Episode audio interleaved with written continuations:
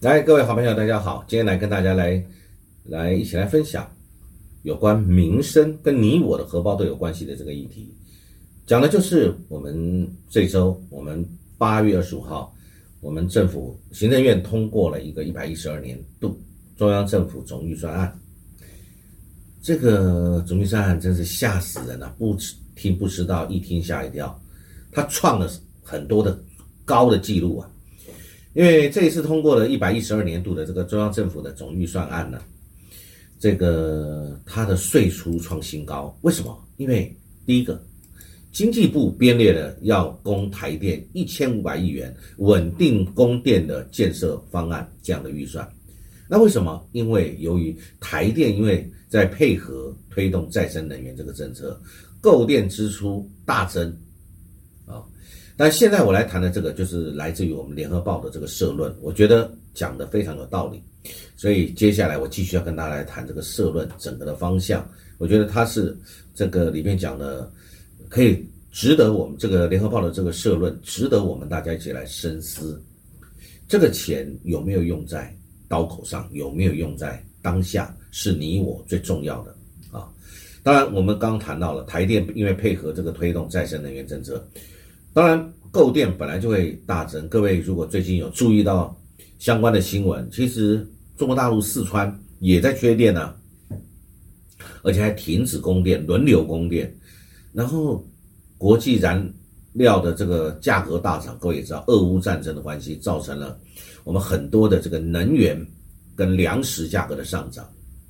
以及呃通膨的增加，这个都已经是不可逆的情形。目前来说。短时间之内不可逆，是一直在发生，而且正在发生的事情，跟台湾，台湾也不能够脱离这个危机啊。所以我们现在不断的在增加，尤其全球暖化，各位你看现在的用电量是不是一直在屡创新高？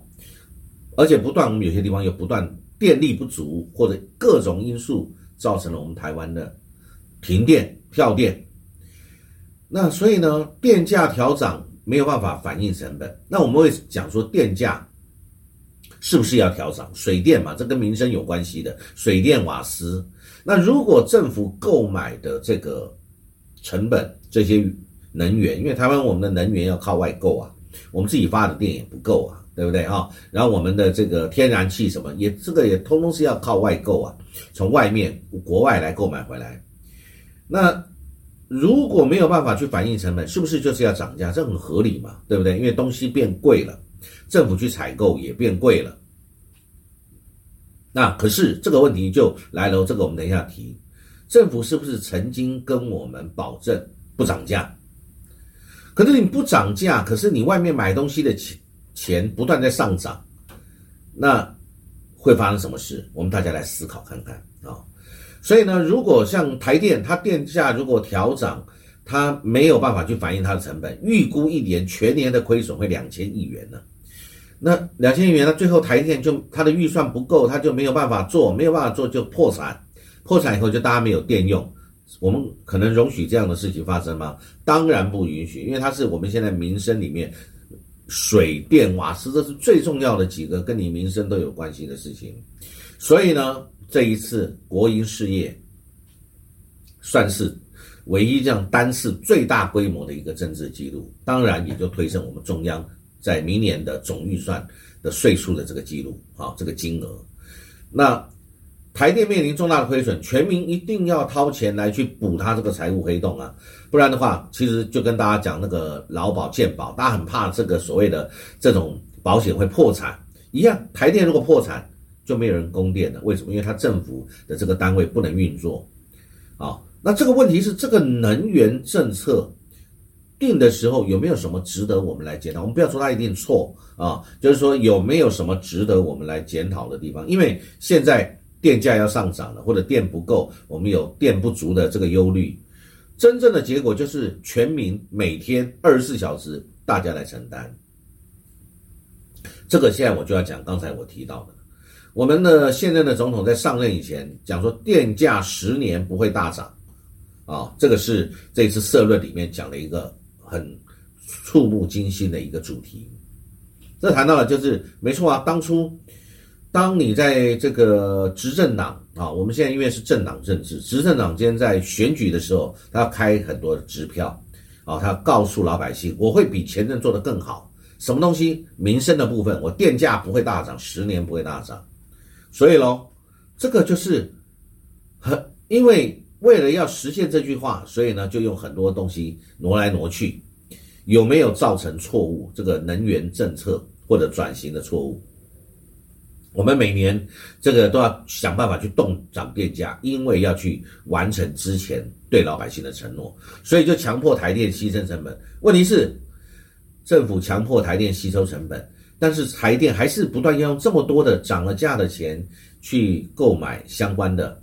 这个，不管是燃煤或什么各方面的这些这些能源，那需不需要钱？还是需要嘛？最后是谁？还是公帑嘛？用我们的公帑的钱今天来支出。所以之前讲这个所谓的工业的用电大户，但是呢？工业，你去成，你去涨它的价钱，它一样会转嫁到民生的这个产业里面，最后一样造成通膨。所谓通膨来讲，最后就是东西变贵了，能源变贵了，电变贵了。台电如果它不反映成本，它就是亏损，然后最后还是全民买单。所以呢，中央政府的这个所谓的总预算书可以证明，因为没有，的确没有大涨电价，电价没有大涨，但是呢。但是呢，我们还是要花钱，只不过花的是另外一个预算，而不是所谓台电的电价涨价。可是总的来说，还是我们全台湾老百姓以及我们的下一代的钱。只不过现在可能我们越来越透支跟预支下一代的钱，让他们还没有出生，甚至现在还是很小的小孩的时候，你就要去背负这个啊这个。欠欠的钱啊，等于是我们政府先预支未来的钱来挪为现在所用啊，呃，所以我但我们也要讲，那像日本呢，日本的核电厂它延役，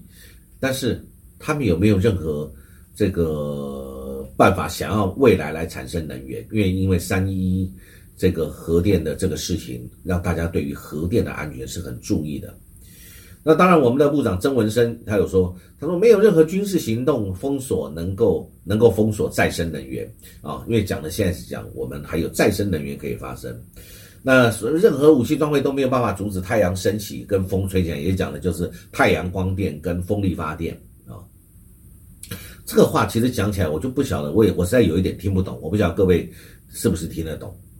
呃。其实最近有很多评估，尤其是前一段时间的中共对我们全台湾的围岛军演，已经有人说了，那我们台湾的能源，我们的天然气的储备量总共有几天？有人说七天，有人说十天，反正不管七天还是十天，就是这样一个礼拜十天啊，顶多半个月的事情，然后就没有了。如果我们被封锁，因为我们全部靠外来进口，所以我们的能源生命线是不是就没有了？所以台湾的能源是非常脆弱的。好，但是我们又要讲一个问题。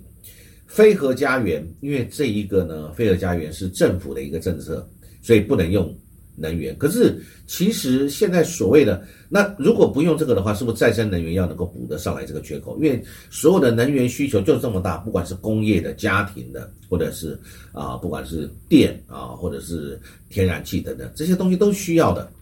但是呢，你说这个这个这个阳光用太阳能光电。又并不一定太阳很够，然后水力发电，就像现在四川中国大陆四川这一段时间水力不足旱灾，所以呢它水力发电也发不出来，这些都是不稳定的来源啊，不稳定啊。所以这种光电、风电那就更不用说了哦。天气不好，你太阳能的这个发电量以及风力发电的发电量，那是不稳定的能源呢。但是这种能源，把它当做是我们很重要的一个能源，呃，这种再生能源当做我们很重要的能源的来源，这个对老百姓是很危险的。你看，各位看现在呢，我们的还我们还有所谓的什么余电共生啊，在中部的这边啊，我们有这个什么这个传统的那种皮塘去种电啊，还有一些田一些呃这个农地，我们拿来去种电啊，产生电。但是那样子来讲，也是有很多后遗症的。啊，而且也很多，大家对这个事情有不同的一个批评，是不是有一些啊，这个这个奇怪的一种模式啊，正在发生啊？是不是很公平的一种方式？有没有破坏我们的生态？有没有破坏我们的这种市容？这都是必须要去讨论的。所以再生能源它并不是绝对稳定的。那我们去这个破，因为要搞再生能源，所以我们可能破坏了环境或者生态。那再来，这个是不是一个不好的事情？再来停电，我们最近的停电，各位，我想你一定知道什么各种。这个动物造成我们跳电，还有不小心什么手指按错了，缺电跳电，然后什么还有我们是什什么三阶延宕，我们什么这个我们所以还有当然因为电价因为俄乌战争导致国际能源飙涨等等等等，啊，那这些通通是。我们现在的问题，那政府的工作就是要让我们能够解决问题，并不是说把我不要核，完全不要核，把非核就放在前面。其实现在呢，像各位如果去看媒体，各位看到欧盟现在是将核能列为环境永续的绿能哦。美国、英国就是欧洲美英等国也纷纷回头进一步来准备使用核电。核电它是干净的能源，它不会造成空气污染，它今天不会造成是呃这个全球暖化。它但是核电是有风险，可是要做好风险的控管。大家怕核污染、核扩散啊。那我我想这个接会是我们很重要的一个课题。但是现在我们眼睁睁台湾面对到的就是这个总预算高出来的税收。的这个短差，而且呢，我们大家都会面临这个能源短缺或者能源会是非常，呃昂贵的一个情形。飞核家园这个事情到底是不是一个口号，还是真的是对我们福国利民的一个一个政策？民进党的党纲现在是把这个东西绑起来变飞核家园。所以呢，也就是因为现在的执政党，因为你党纲是这样，是不是你就要用这样的方式，让我们老百姓要用现有的模式，在电不够的情形，每年用电每天，尤其在夏天，现在的用电量每天在攀新高的时候，我们的备载容量只剩下很低的一种状况之下，随时都有缺电跳电的可能。我们是不是要有这样的这个要要处在这样的一个情形，供电吃紧，然后接着我们这的这个台电又要亏损，然后我们大家又要去贴很多钱，那你动了连续七次的动涨之后，还是这个电这个东西要合理反映成本，还是就慢慢慢慢的反映成本以后，大家温水煮青蛙，你不能不用电，你就非得花这样一个钱。可是当初我们这个。这个为了这个所谓的飞核，我们把整个呃我们核能发电的这些设备什么，我们通通停掉了啊，是对我们是不是好的？这是大家一定要去思考的。非核家园是不是真的就是一个美丽的口号？是不是我们真的就不能用核电？这一定我是觉得是需要去考虑，而且未来还有这个我们要减碳啊，碳足迹这个问题，这也是我们中华民国要面对的。那全世界我们都讲到二零。五零年我们要能够近零排碳，为什么？因为全球暖暖化的问题，我们全人类必须共同来承担这个苦果。所以二零五年要达到近零排碳排这个目的。那所以呢，干净便宜的那个能源是我没有办法回避的选项。不然你要燃煤吗？不然你是要用其他的很不稳定的所谓的什么绿色能源？那它发电量不稳定呢？啊，所以呢，我们也看到日本也要重启。它本来闲置的核电厂，欧盟很多国家也要重新开始来使用核电厂了，所以呢，我们一定要，我认为政府应该要来好好的检讨能源政策，因为不能因为废核是这个党纲或者是这个所谓的神主牌，那么我们就这个被一个政党你的党纲绑架，而明明可以很好用的东西，我们不用，要让老百姓处于一种昂贵的能源或者是不稳定的能源的情形之下，这个来讲对我们是有问题的。你看，我们在提到大陆的水力发电，四川，结果呢，因为高温，所以呢，到现在仍持续，所以也就是这个，它也是并不稳定的一个情形。